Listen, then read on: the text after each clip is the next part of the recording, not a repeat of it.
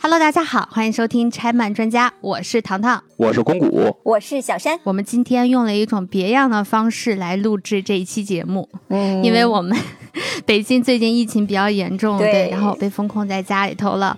小山和谷歌没有办法来找我，就非常惨。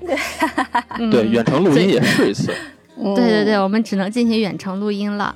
那我们今天呢，正好是今年的母亲节嘛，然后我们就想跟大家聊一聊关于母亲这个话题。嗯，听起来好像很俗气啊，但其实我们还是有很多我们的很有意思的想法的。嗯嗯嗯，我们在做这期选题的时候，其实有想过很多关键词，比如说酷，对吧？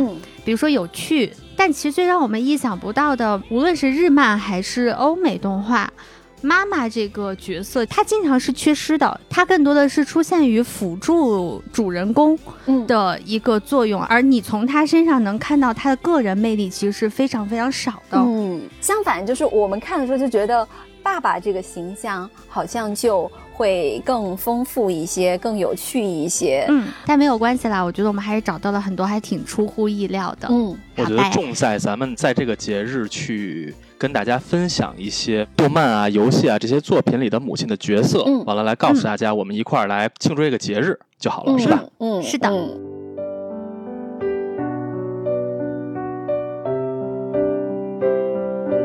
我先来说一个啊，他们两个就是每一次我想他们俩就会觉得很好笑，就是他们是一对镜子，他们是一对妈妈，一对妈妈，我靠，那这爸爸一对妈妈，对，但其实他们脸上的褶皱呢有点多，就是 可能对于我们来讲叫奶奶更合适，但她其实，在片子当中是妈妈了，就是钱婆婆和汤婆婆，嗯，千与千寻，他们是妈妈是吗？那他们的仔仔是谁？那大胖娃娃呀！啊啊啊啊啊啊！对对对，我为啥觉得他俩有趣呢？就是他们明明是一对双胞胎姐妹，但是他们在对于教育孩子这件事情上，实在是方法天差地别。汤婆婆就是那种无限的溺爱，把所有世界上最好的东西都给到这个孩子，然后钱婆婆呢，就是那种。你去给我洗个碗，你去给我纺个线，好棒！但是钱婆婆的儿子是谁呀？钱婆婆没有儿子啊，就他们两个共同抚养一个小宝宝，方宝宝，等于就是那个千寻坐着海上的铁轨，带着对变了形的那些小宝宝们，然后到了钱婆婆的小屋，然后结果发现又纺线，反正就是干了很多体力活，田园生活了。嗯，但是反而钱婆婆更吸引他们，让她愿意留在了她的身边。嗯，她的儿子并不愿意回到汤婆婆身边去过所谓的更加奢靡的生活。最牛的是那个钱婆婆居然把那无脸男也给收了，是吧？哦，对。其实汤婆婆原本她的那个设定是要设定成一个留着铜臭味的这么一个环境，而钱婆婆就是在。农舍间的那种田园乡村的生活，就是把这两个做了一个强对比。然后，但是我觉得那个无脸男和这个大胖小子都是在汤婆婆这块就巨苦无比，一到钱婆婆那块之后就生活的特别恬静和幸福。你的心理上没有那么多的压力，然后你就觉得很放松、很快乐。生活简单有什么不好啊？你和别人产生心理连接，最重要的一点就是你能在这个人面前放松。而不是说你永远要在要在他面前的装模作样，或者是变成另外一个人，或变成他想要的那个人。你觉得你不能做自己，你就没有办法跟这个人有深层次的情感连接。所以我觉得在钱婆婆身上，我反正是感受到了很多。平和的力量，嗯，就是它会让你不由自主的想跟他就待在那个小屋里头，还他那个跳跳跳的那个小灯是吧？就是跟他们待在一起，然后一起纺纺线，一起织织衣，每天哪怕过着很粗茶淡饭的生活，但你就会觉得，嗯，被他关爱着的那种感觉。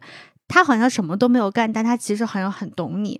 但是汤婆婆她好像什么都不懂你，她以为你要的是锦衣玉食，然后要你要的是在哇哇大哭的时候给予的很多很过激的反应，但其实并不是这样子的。嗯，那我觉得如果说让大家在汤婆婆和钱婆婆中间选一个当妈妈的话，肯定是毫无疑问，肯定是钱婆婆呀，汤婆婆呀。哎，really？为什么？哎，你是能看很多人洗澡是吗？因为你是因为选了汤婆婆，你到时候能继承那个温泉吗？对，满地全是金子，我这是锦衣玉食生活，我非常向往。你就是想继承家业呗？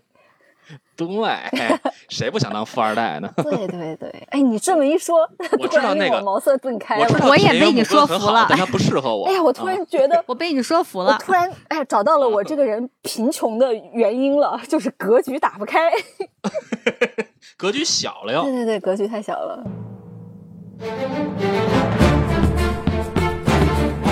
糖糖，你刚才说的那个汤婆婆、钱婆婆，就是一脸大褶子，是吧？嗯，你也要讲一脸大褶子的吗？对，我就续着你这来吧。我要说的这个妈妈呢，叫夏洛特·玲玲，她的另一个广为人知的名字啊，叫 Big Mom，嗯，也就是大妈。嗯，这个角色呢，出自《海贼王》。嗯，《海贼王》在进入第二个篇章，也就是两年后之后啊，就是路飞经历了顶上决战之后。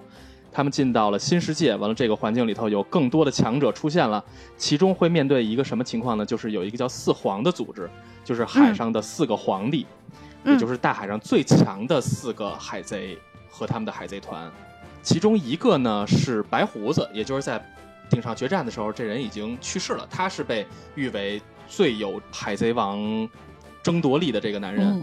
剩下三个呢，一个是红发香克斯，这大家都知道，一上来那个人；还有一个呢叫凯多，另外这个也就是四皇大妈，Big Mom，这个人也就是她是四皇之一，也是唯一的女性啊。看海贼王的人都知道啊，这个里头是有各种各样神奇的恶魔果实的。嗯，大妈的恶魔果实呢叫魂魂果实。嗯，然后呢，这个人的悬赏金额是四十三亿八千八百万贝里。对。也就是说，当路飞卯足了劲涨到十亿的时候，人家其实是四十三亿的那种超高身价啊，也就是世界上最大的海贼之一。这个大妈夏洛特玲玲，我先给简单说一下啊，身高八米八，你想得多大的一个妈？你这个形容词真很好笑哎，多大一个妈？是不是人家 Big Mom 吗？Big Mom 是是是，对对对，嗯，而且年龄六十八岁，所以你看跟汤婆婆、钱婆婆还是有相似啊，也是一脸大褶子。嗯，这个人呢，他有一个曲折的成长人生轨迹，和他后来巨大的反差啊。嗯，这个 Big Mom 在小的时候呢，是一个天真无邪，但是力大无穷的这么一个小女孩，粉色头发的大姑娘。一看这孩子不对劲，因为特别狠，就是他随便一扒拉，这人就碎了，你知道吧？就劲儿太大。然后也因为这个原因呢，就出生之后立刻就被父母给抛弃了，结果呢是被一个。看似装的特别好的一个修女，但事实上这个人是个人贩子，给收养了，养在了巨人的国家，叫艾尔巴夫。之后呢，夏洛特玲玲在修女的照料之下呢，就慢慢的长大。完了，她也展示出了自己在最早期啊，除了力大无穷之外的一个与众不同之处是什么呢？是她对食物的异常痴迷，就是见着吃的就不要命。简单说就是这样。结果呢，在他要被贩卖、被这人贩子卖走的前一天，因为修女的一次失误，给他准备了巨多食物。结果这玲玲因为过于高兴，导致有点神魂颠倒，就开始狂吃这些食物嘛。等他回过神来之后，发现这个修女也没了。这个剧情没有交代，是不是玲玲把这个修女也给吃了？但是现在有大量的猜测啊，说是这么回事儿。从此以后，玲玲就变成了一个又无家可归的孩子。但是因为她已经有了很强的实力嘛，越养越大，这孩子大了嘛，能力很强，结果开始逐渐成为了海上的一股不可小觑的势力。后来加入了一个叫洛克斯海贼团。这个海贼团呢，团长叫洛克斯，在上古时代啊，但是他网罗了现代四皇里的三皇，也就是。白胡子、凯多和大妈这三个都跟他。后来因为这个海贼团发展势力太大，最后被海军所盯上之后给打散了。打散之后，玲玲才成立了自己的大妈海贼团。从此之后啊，我觉得开始有意思的地方就出现了，就是大妈海贼团，你要收你的船员啊，你的船员从哪儿来呢？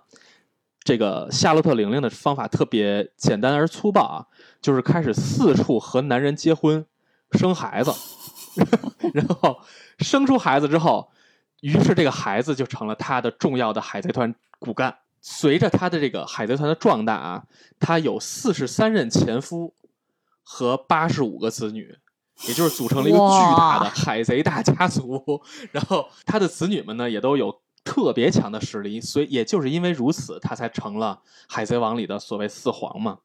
嗯，所以这姐们儿这大姐啊，也挺豁得出去的。然后真牛，因为他。然后呢，这个大妈啊和海贼王里另外一个海贼，就是爱德华纽盖特，也就是这个白胡子，有一个特别鲜明的对比是什么呢？是大妈是真正让自己的孩子成为自己的海贼团成员。而白胡子做的是什么呢？是四处招募那些被社会唾弃的、没人要、无家可归的这些流浪的海贼或者乱七八糟无家可归的人，加入自己的海贼团，成为自己的儿子。也就是他收的是义子。嗯，这大妈反而是整自己亲孩子当自己的手下。这两个其实做法是完全相反的啊。然后呢，大妈在成为大妈海贼团之后呢，开始。变得有一些疯狂了。他为了让自己的海贼团变得更加壮大，也就是他不停的向世界上他看上的各种人种啊、各种部落、各种部族啊去招募。怎么招募呢？就是我要把你的成员变成我的成员。于是我向你发出邀请，你如果不答应的话，我就要杀掉你最亲密的那个人。嗯，对。所以大妈这不就绑架吗？目前为就是绑架。所以到目前为止啊，这个大妈身上啊有巨大的疑团没有解开，她到底是从怎么就这么强？她当时曾经是不是因为吃了那个修女才获得了魂魂果实等等这些疑团？同时，我们能够明显的看到大妈几乎就是一个疯子，这个老太婆 有一点神经病，她就是不停的生孩子，让她加入自己，甚至于在我看来有一点迫害孩子的意思啊。为了实现他自己有一个巨大的。王国，这个王国里可以尽情的生产吃的，满足自己的食欲，这么一个角色，你知道吗？你说完之后，我感觉他像一个什么东西吗？以后就是。真的真的非常非常像哇！我刚刚在听你讲，我满脑子都是那个蚂蚁，就是前两天刚好看了关于蚂蚁的视频，你知道吗？然后我就满脑子都是那个蚁后带着一群他的小工蚁，然后在那块的那种密密麻麻，然后一代又一代的那种感觉。你说其实真的特别像啊！我觉得想说他的原因是这妈当的真不太合格，真的 就是他把所有的子女全都当成自己的利用的这些产品。嗯，你把自己的孩子当成自己的工具，这样的做法，我觉得是海贼王看到现在为止，我觉得是特别与众不同的一个角色。大量的曾经展示的是各种海贼团，都展示的都是大家的团结、友谊、向上。哪怕说是敌对阵营的这些人啊，大家都是有一个核心的目标，就是让自己的。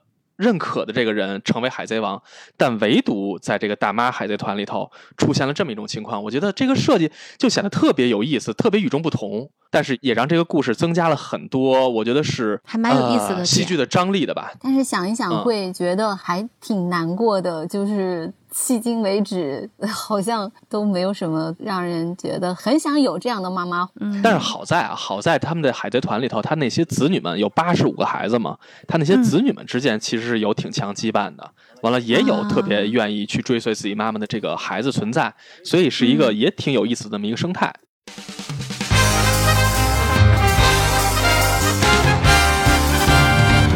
Here comes stretching her 这是谷歌讲的一个拥有超能力的妈妈，对吧？因为她吃了果实嘛，然后吃了一些东西。嗯，那我也来讲一个拥有超能力的妈妈，就是弹力女超人，就《超人总动员》里面那个特别招人喜欢的妈妈。哎，你巨喜欢这个动画是吧？非常喜欢弹力女超人，她本来的名字叫做巴赫利嘛。她的超能力呢，就是可以无限把自己的身体拉长、拉长再弹回去，就是跟个皮筋儿一样。她是皮克斯动画《超人》。总动员里面的女主角，我第一次看这个片子的时候，我的目光并不在他的身上，因为感觉好像一聊到超人这个主角，好像在我们潜意识里面就应该是男性，对吧？所以女性好像一直不在我们的这个关注范围之内。但是直到我看完他第一部、第二部之后，非常喜欢这个角色。后来当想到这个主题的时候，我就特别特别想聊他。结果我自己往下一捋呢，我觉得有点。别扭，这个别扭点在什么地方呢？就是我一直觉得她在我心目当中是一个还蛮酷的妈妈，就是非常的不那么传统的妈妈。但其实她是一个很传统的妈妈，是不是有点绕？我给你们解释一下啊，我一直觉得她在我心目当中是那种非常的顶天立地的，然后特别有女性平权思想的妈妈。但其实她在她的家庭生活当中，她是生育了那么多孩子，然后在她老公面临自己的事业受到重大挫折的时候，她是一个人顶起了那个家的。她是一个在这个层面来说是一个非常贤妻良母的妈妈。所以我当时琢磨到这一点之后，我就开始突然间开始自我怀疑，我说。不对呀，我好像喜欢的不是他这一面呀。后来我想明白了，我其实并不是说我不喜欢他这一面，而我只是我不喜欢的是这个社会上强加给母亲这个角色一些道德的一些枷锁。而贤妻良母和酷这两个词其实并不是一个对立的词语，它真的可以又贤妻良母又酷。所以，我我又去现在不是流行辣妈吗？我最喜欢的。假啊，对，是真的是。他为什么去当了贤妻良母呢？一个那么在开篇拥有着超级能力的一个女超人，她为什么会去当了贤妻良母？其实是源于在故事的一开始，就是整个对吧？世界政府、美国政府他们觉得超人是在救一个人的时候，可能伤亡了十个人的这种感觉，所以他们就要把超人整个的这个团体要排除在所谓的正义警察的这个范畴之外。那对于很多超人来讲，他们就失业了。包括，嗯，她那女超人还有她的丈夫都失业了，那你怎么样养活这个家庭呢？所以这个时候，丈夫其实相对脆弱一点呢，他去当时是保险公司还是一个什么销售公司里面去干这个销售员去了，嗯，干得很不开心。但是谈那女超人就适应的很好，她很快。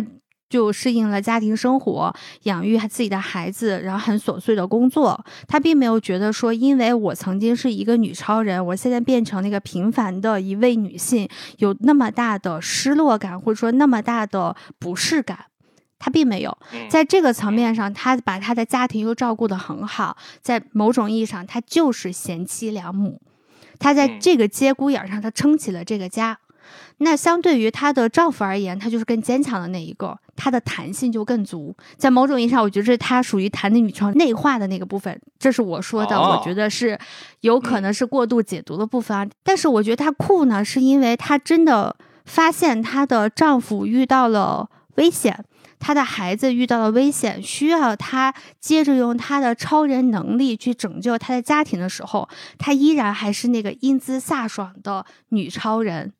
就是无论他在什么环境里面，他都是可以适应的很好的那个人。他从来都没有因为外界的环境改变而失去过自我。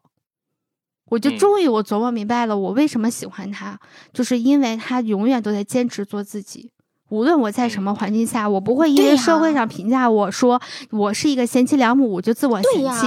就是我也非常讨厌那种说什么生孩子的女人就怎么怎么怎么的，就好像你生了孩子你就背叛了你的自我一样。但其实根本就不是这样子的。一个人他可以有很多很多很多种的社会角色，他可以是他自己，可能在父母面前是子女，在他的子女面前是母亲。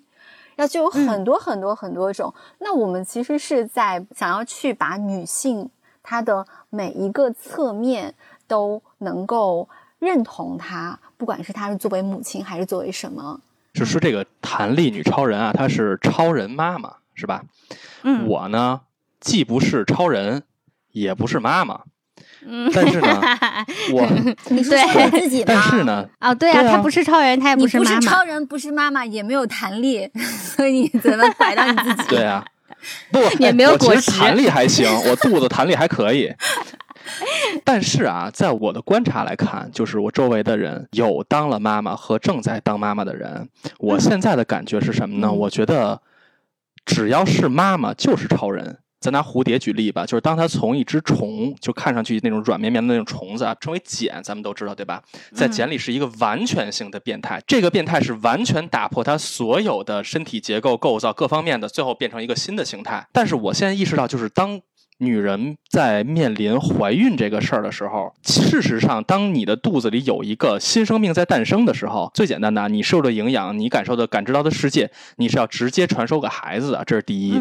第二呢，就是在这个过程里头，这个人的身体内的激素水平各方面其实也有巨大的变化。所以很多人就说啊，生完孩子之后，这个人会重生，会变成一个全新的人。这个我虽然没有体会，但是我是确实亲眼所见。像我姐啊，就是她就是曾经经历过生孩子很痛苦的一个过程，所以在我看到的他们的变化的之后，我会觉得经历过。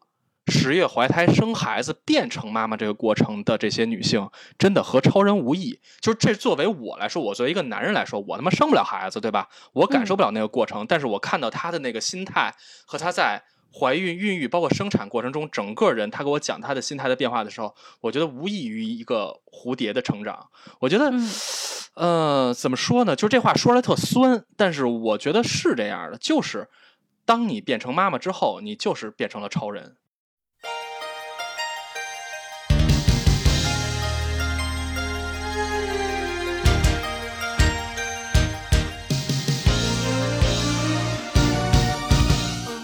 所以啊，就是当妈这件事儿呢，我们可以把它理解成变成了超人，但是呢，也有一些情况是什么呢？有的妈妈呢就嫁给了超人，但她本身不是超人，这种人又是什么人呢？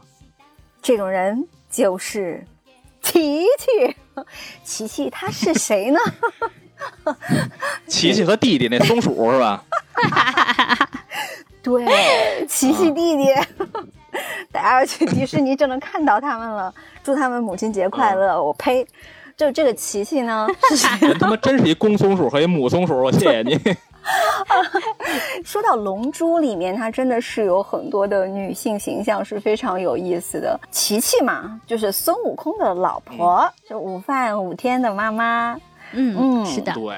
我觉得琪琪太他妈不容易了，太不容易了，真的。是因为有熊孩子吗？超级赛亚人，我去。对，而且这个一拳能能把地球打碎。而且这个老公后来还死了，他孤儿寡母的拉了俩孩子。我在那个里面看的时候，就觉得琪琪她在成为了一个妈妈之后，也没有保持住她自己作为琪琪本身。她的很多优点，最终还是把他塑造成了一个非常传统的东亚民族的母亲的那个形象。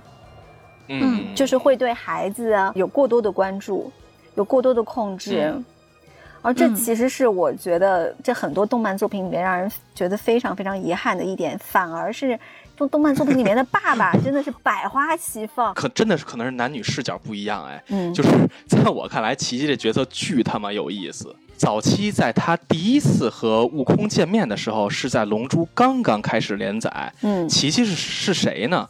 琪琪是牛魔王的女儿。嗯嗯嗯。所以呢，在早期他和悟空见面的时候呢，他对悟空一见钟情了。嗯，其实琪琪有一点小女孩犯花痴的那个感觉啊，就有点神经质，说我已经摸过你了，完了那个咱俩以后就得结婚。完了，悟空说行，那就结，到时候见面就结吧。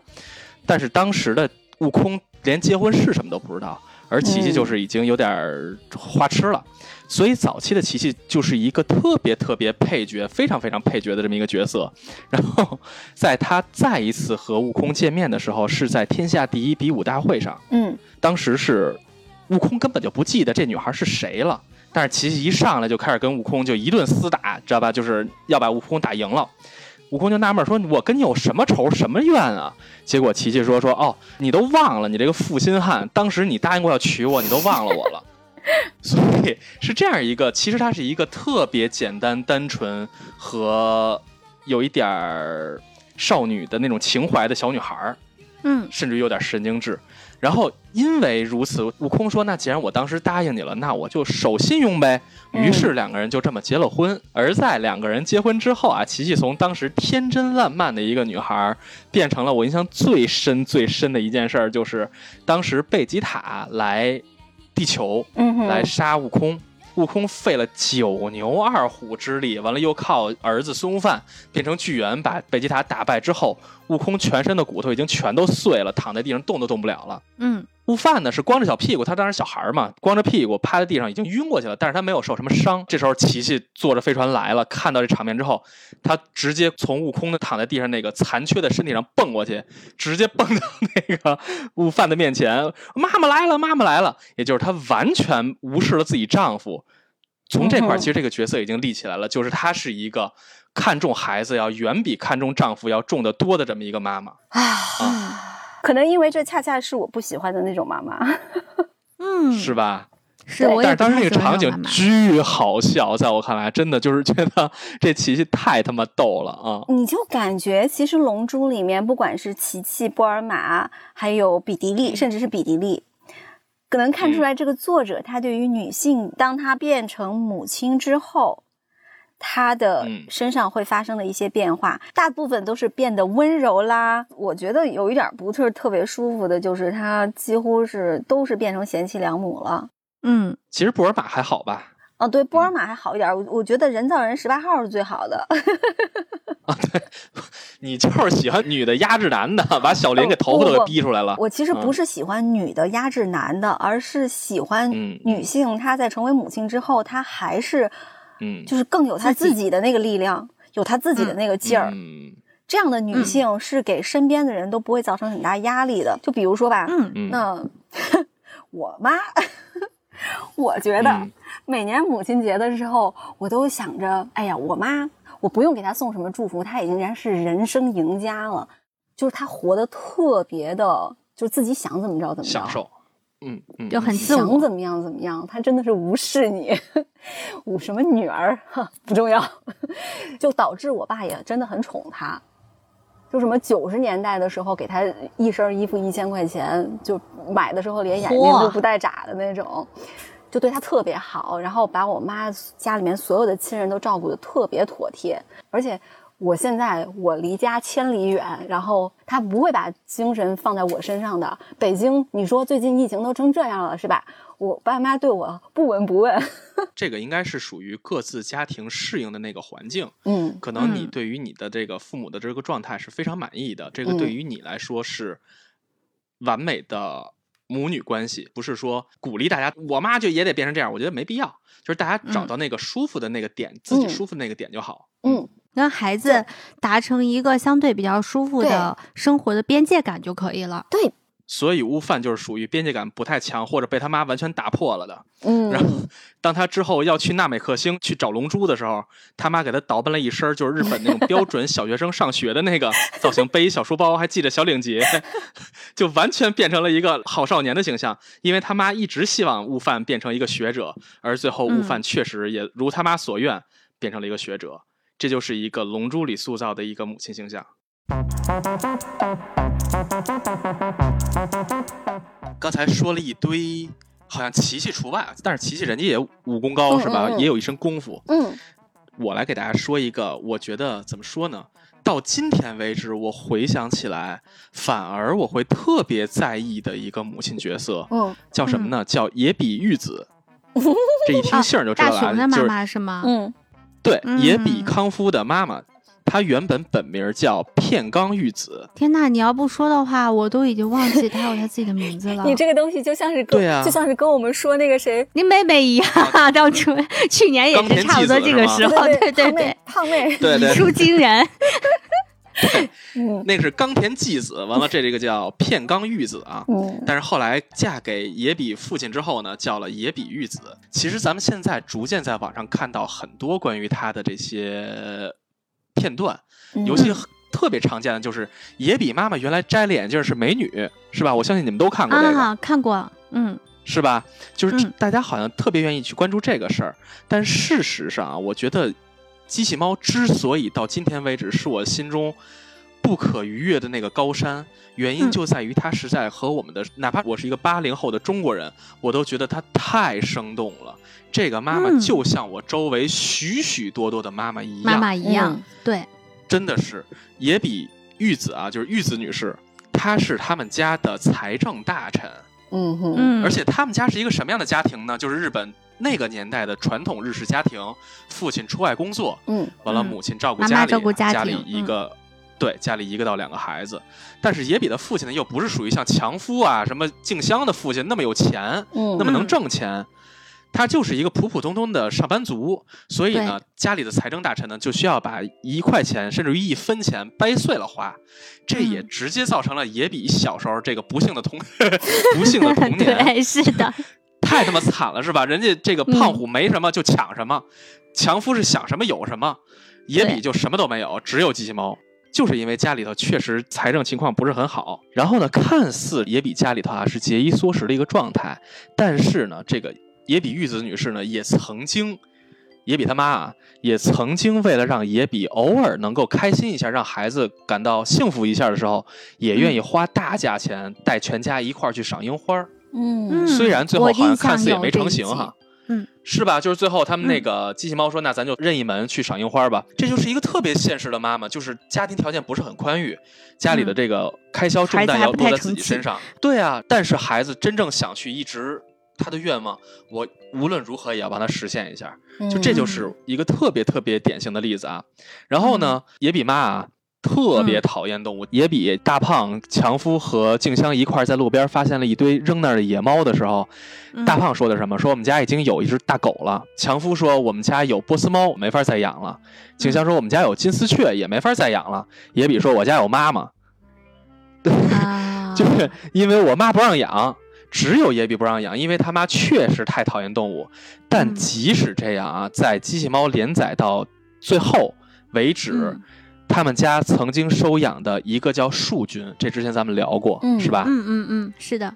还有一个呢，是《野比与大魔镜》大长篇第三部里头那个扁扁，就那只小狗，嗯，也是他妈同意收养的。在短篇四十三卷里头，曾经有一只小黑猫，叫小黑，当时那个翻译叫小黑。嗯，他妈也是因为这个小猫帮家里干了很多事儿之后，他妈心软了。就是他看似是一个非常。拒绝小动物的，但是他实际上也有那个柔弱或者说被打动的那一面，愿意去接纳自己明明不喜欢的这个家庭成员。嗯，还有什么呢？也比他妈最大印象最深的一个特点是什么呢？就是凶。他曾经创下了训斥野比最长记录两小时十五分五十九秒的记录。哇，太好笑了这个点。对，他曾经骂了野比俩多小时啊。但是呢，也曾经因为野比曾经误打误撞考了凭自己的本事啊，考了一次一百，喜极而泣。这就是一个特别，哎呀，真的太生动的，对，很平凡的妈妈。嗯。然后野比妈妈看似是这么标签化的啊，但是她也爱吃，也像很多人一样，也爱吃美食。嗯。曾经因为吃了那个动物饼干，变身动物饼干之后，变成一大兔子，把野比他们先吓一大跳。对。野比妈妈也爱美，也曾经。被那个自欺欺人那个镜子一照，那个镜子就变得特漂亮。那个镜子也被他所所迷恋过，也曾经因为那个狼人手电筒把他那个光一照就会变成狼人，把那个劫匪给吓跑之后，他自己不知道自己变成狼人了。回了家之后对着镜子照，说我就长得这么吓人吗？就他事实上也是一个像每个女人一样都特别在乎自己外形的一个人。我觉得最让我觉得。这个故事有意思的地方就是看似啊也比他妈母老虎又凶各方面，但事实上在也比父亲也比他爸，嗯，年轻的时候，曾经也比玉子女士曾经战胜过一个富家千金小姐，也比他爸没有选择那个嫁入豪门的生活，而选择了一个同样平凡的也比玉子。为什么呢？就是也比玉子既欣赏他绘画的天赋。同时呢，也能接纳这个男人其实是一个非常平凡的普通人，这个特点。哎我的天呐！听你讲下来，觉得这个女性一点都不标签化，真的一点都不标签化，发光真的特别好，就是就是非常完美。她虽然有很多那个其他一些动漫作品里面所谓的就是那种温柔啊、贤淑啊，或者勤俭持家呀什么的，但是她很生动。我觉得是因为我们感受不到它的魅力的最重要的原因是作品在创作的年代给予它的关注点，或者说在那个时候的社会三观所受限的一些东西，没有让它在第一时间或者说在那么大层面上去发光发彩。我倒反而是觉得，在这个作品之后的很多作品塑造母亲的那个形象是没有她好的。是没有他，我不是说他塑造的不好。你像我在看这个作品的时候，我的目光绝大部分时候都是会聚焦在机器猫身上的。你说对了，这就是我想说的。为什么我们认为《机器猫》这个作品是神作？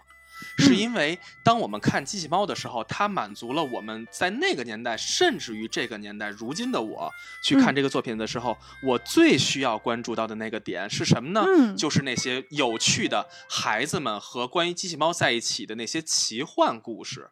那些有意思的道具，是的，那些生活里头孩子们之间的那个追跑打闹，那些分分合合，但是它之所以是神作的原因，就是当我们把野比玉子这么一个角色单独拿出来的时候，它同样立体，同样丰满。我觉得这就是它牛逼的地方。而且我在想，它只是没有被广大的受众在那么快的关注到它而已。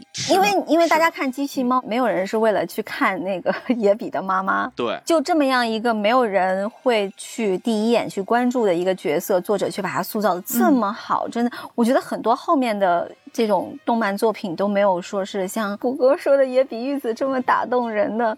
它好像就是一个在日本泡沫经济破灭之后，可能大家都是活得凄凄惨惨的，尤其是那个日本社会的男性，他能承受了非常非常大的养家的压力。工作的压力，然后这个时候就是野比玉子这样一个形象，她既懂得欣赏你身上那些没有用的、没有办法创造经济价值的优点，然后她还不会嫌弃你赚不到大钱，没有办法让她过上。我觉得这样的女性很棒啊，在那个年代能够安慰多少人啊！哦。好，野比一子 真的是，真的是一比一子。赞赞说到这个，我就想说两个反面例子了。这也是那天我跟谷歌在聊天的时候说到的，就小的时候都很喜欢的柯南作品的一些母亲形象。其实等到长大之后，你再回过头去看，觉得他们乏善可陈，贼他妈无聊啊！是你比如说，在各种排行榜上都出现的工藤有希子。小时候觉得她好酷啊，好想拥有一个像这样子的妈妈。她又可以那么美，对吧？又是著名演员，她还可以支持老公的工作，还可以在危难的时候去解救自己的儿子。但为什么现在觉得她乏善可陈呢？就是你对她所有的形象没有工藤有希子本人，对吗？你对她印象里面没有工藤有希子，只有工藤优作的老婆和工藤新一的妈妈。所以，我就是年纪越大，我会觉得这个角色毫无魅力可言。我觉得他比野比的妈妈要差很远。虽然表面上看起来，他好像无论是从她的所谓的事业、她的相貌，还有她的跟她老公做那些冒险的事情，好像更容易去吸引人的目光。但他其实从内核上来讲，他远没有野比的妈妈有魅力。嗯，对。单从角色设计上来说，野比妈要比新一妈要出色太多。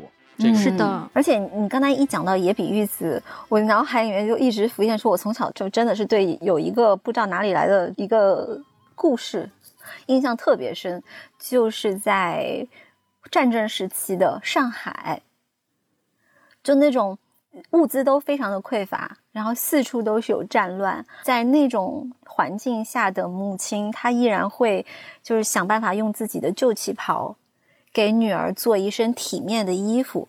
她可能不是很新，不是说面料多么好，手工多么精致，但是就是干净体面。我觉得做一个体面人啊，也比玉子赞。就他不管有钱没钱，都会让一家人过起那种就自己觉得自己能很得意的日子。机器猫里头有一个特别不顾及体面的人，就是胖虎的妈妈，经常给胖虎扇成那个三形的嘴，对，叭，那嘴就变成三了。嗯。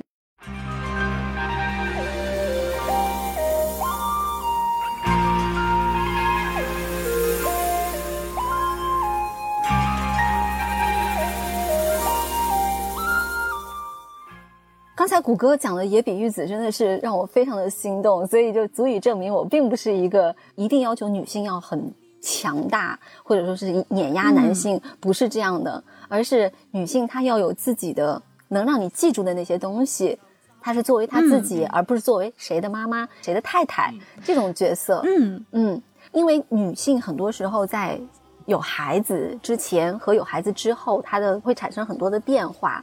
那野比玉子是我觉得非常正面的一个案例，那我一直觉得非常遗憾的，非常非常遗憾的，令人心痛的一个直接滑落谷底的一个母亲的案例，就是黄蓉。黄蓉啊这个女人，《射雕英雄传》对，《射雕英雄传》里面的黄蓉，我觉得她在《射雕》里面非常可爱，我超级喜欢她。《射雕英雄传》里面的黄蓉，她还是有很多那个黄老邪身上的那个特质。黄老邪一句名言就是“我干得出就不会不认”的那种。对对对，然后就行事非常坦荡，完全无视这个社会的任何的规则，是就非常的洒脱，让人觉得很舒服的一个女孩子。然后被她爱上的人也很幸福，虽然她有时候会有一些小腹黑啊，会去骗她呀。面对江湖人士的时候，他也会去，其实会去欺负人。但是这个人是没有大恶的，他没有做过什么真的去伤害到别人的事情。但是在对，在《神雕侠侣》里面非常可怕。这么一说，我好像有一点印象，就是我是很小就先看了那个《神雕侠侣》的电视剧，就是朱茵那一版的。后来去看了原著小说，我看完之后呢，我就特别想看他们俩结婚之后的这个事情，我就去翻了那个《神雕侠侣》。嗯，我不记得我看的具体内容是什么了，但是我觉得感觉就是黄蓉 就死而复生换了一个人一样，然后我就再也没有看下去那本小说。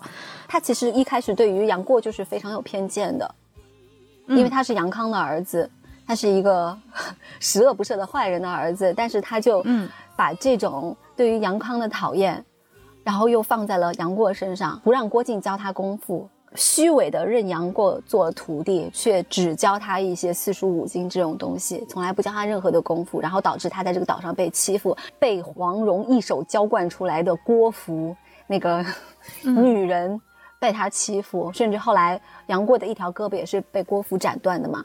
包括他觉得杨过跟他自己的师傅就小龙女在一起是一个有违人伦的事情，所以他就去拆散了他们。感觉这不是《射雕英雄传》里面那个黄蓉会做出来的事情。曾经那么离经叛道的一个小姑娘，她怎么会有那么强的一些？她变平凡了。我觉得是她屈服了。咱们在看《射雕英雄传》的时候，会觉得郭靖这个人有时候是比较迂腐的。但是，对看到《神雕侠侣》，你会觉得黄蓉是真他妈迂腐啊！我的痛心是在于，他曾经那么离经叛道，他有那么强烈的人生信念，他对于这个世界爱恨情仇有他自己清晰的判断标准。但是到了这一部作品当中，他突然间就这些标准都没有了，他什么都没有了，他只有社会上给他。立出的那些标准哦，他就屈服了。我觉得难过的是在于说他屈服了，他曾经的那些特色都没有了。我会觉得讨厌，但我会觉得失望。就是原本他是一个失望跟大遗憾，但是后来发现，哎呀，遗憾。嗯。但我觉得恰恰是因为生活当中很难以有这样子的坚持，所以我们可能对于虚拟的故事而言，我们会承载更多的期望。而且黄蓉她的不同之处在于，她明明有，她具备一切的支持体系，让她继续去做《射雕英雄传》里面的黄蓉。她有一个黄药师那样的爹，有一个郭靖那样的丈夫，她明明可以就继续做江湖侠女的。嗯。你就不能理解他为什么就别人没有一个人逼着他一定要变成一个恶毒的老娘们儿，然后他是怎么 这个词，就他是怎么自己做到做到自己滑向深渊的？就对我心甘情愿变成一个普通老娘们儿。对，所以因为有黄蓉这样的代表着巨大权力的和传统道德束缚的这么一个主要角色，在阻挠着。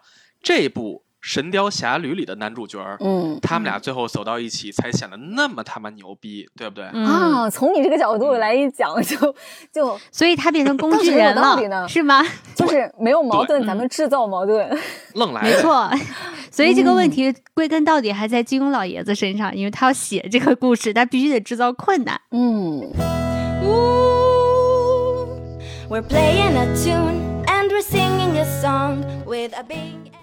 真的说到动漫作品里面，我非常非常喜欢的一个妈妈，那就是小猪佩奇。你还小点看这个呢？小猪佩奇里面的猪妈妈，主要是有一次我朋友带他女儿来我们家了，然后我一边在那干活，然后他一边给他女儿放小猪佩奇，我就在那听了一耳朵，然后我就听着听着听着，我就说：“嘿，这猪爸爸真不错，嘿，哎，这猪妈妈也挺牛的，完美家庭。”然后他就觉得你疯了吗？就。我们俩看的时候，真是觉得特别特别好。猪妈妈她也是一个全职主妇，但是呢，猪妈妈是有她自己的兼职的，她也经常会在家里面做这些兼职。我记得印象很深的就是她那天让我在看的时候，猪妈妈的那个两个宝宝，一个叫做佩奇，一个叫做乔治嘛。那个佩奇小姑娘，乔治是一个小男孩，然后这两个小朋友就说是大概意思就是妈妈你怎么没有工作呀？那种感觉就是可能很多的妈妈，全职妈妈都会有遇到过这种灵魂拷问，因为孩子他不懂那么多人情世故，他就会很直觉的说妈妈你为什么是留在家里边的那一个？爸爸在外面工作，然后猪妈妈当时就非常严肃的跟他们两个说了。那妈妈不是没有工作，照顾你们也是妈妈的一项工作。那与此同时，妈妈也有一份兼职的工作，是在做我喜欢的事情。我觉得猪妈妈就拎得非常的轻。我做我喜欢的那份兼职的工作，是在做我自己。那么我在照顾你们呢，是在履行我作为一个妈妈的责任和义务，以及她对孩子的爱。这是非常非常清晰的。然后他的那个家庭的完美之处，就是猪爸爸也非常支持猪妈妈，他不会认为猪妈妈留在家里面就是没有创造一些价值。说实话，我说的这种反面的例子，在我生活中是遇到了很多很多的，让我觉得非常的气愤的案例，也是我很多的女性的长辈一直以来跟我说的：女人不能没有工作。他们也是被这种社会一直以来的一些。有偏差的认知，非常赞同，伤害到了，就是他们留下了心理阴影。因为你作为一个全职妈妈，你的价值有没有得到认同？有没有得到这个家庭成员的认可？这个家庭成员有没有给你足够的支持？这就是为什么很多女性越来越不想结婚，越来越害怕做一个全职妈妈的原因。嗯，并不是出在妈妈本身身上。所以咱们今天聊了这么多。动漫影视作品里的妈，嗯嗯，其实也感觉到我们每个人喜欢的那个角度也不太一样，是吧？哎，咱们对于理想中的妈妈的形象也不太一样。本来妈妈就是一个称呼，它不是一个定义。就妈妈本来就是可以多姿多彩的，就是可以很多维的。那你喜欢什么样的妈妈？你想成为什么样的妈妈？你想拥有什么样的妈妈？这个东西我觉得就见仁见智吧。你有你妈，我有我妈。哎，怎么骂上人了？俗话说得好嘛，各回各家，各找各妈，是吧？那我们在节目的最后呢，还是要再祝一下各位所有的妈妈们节日快乐。那下期再见喽，拜拜，拜拜拜拜拜拜。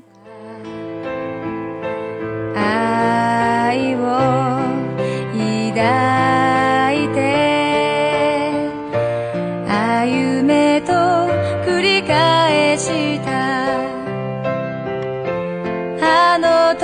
はまだ幼くて意味など知らない。そんな私の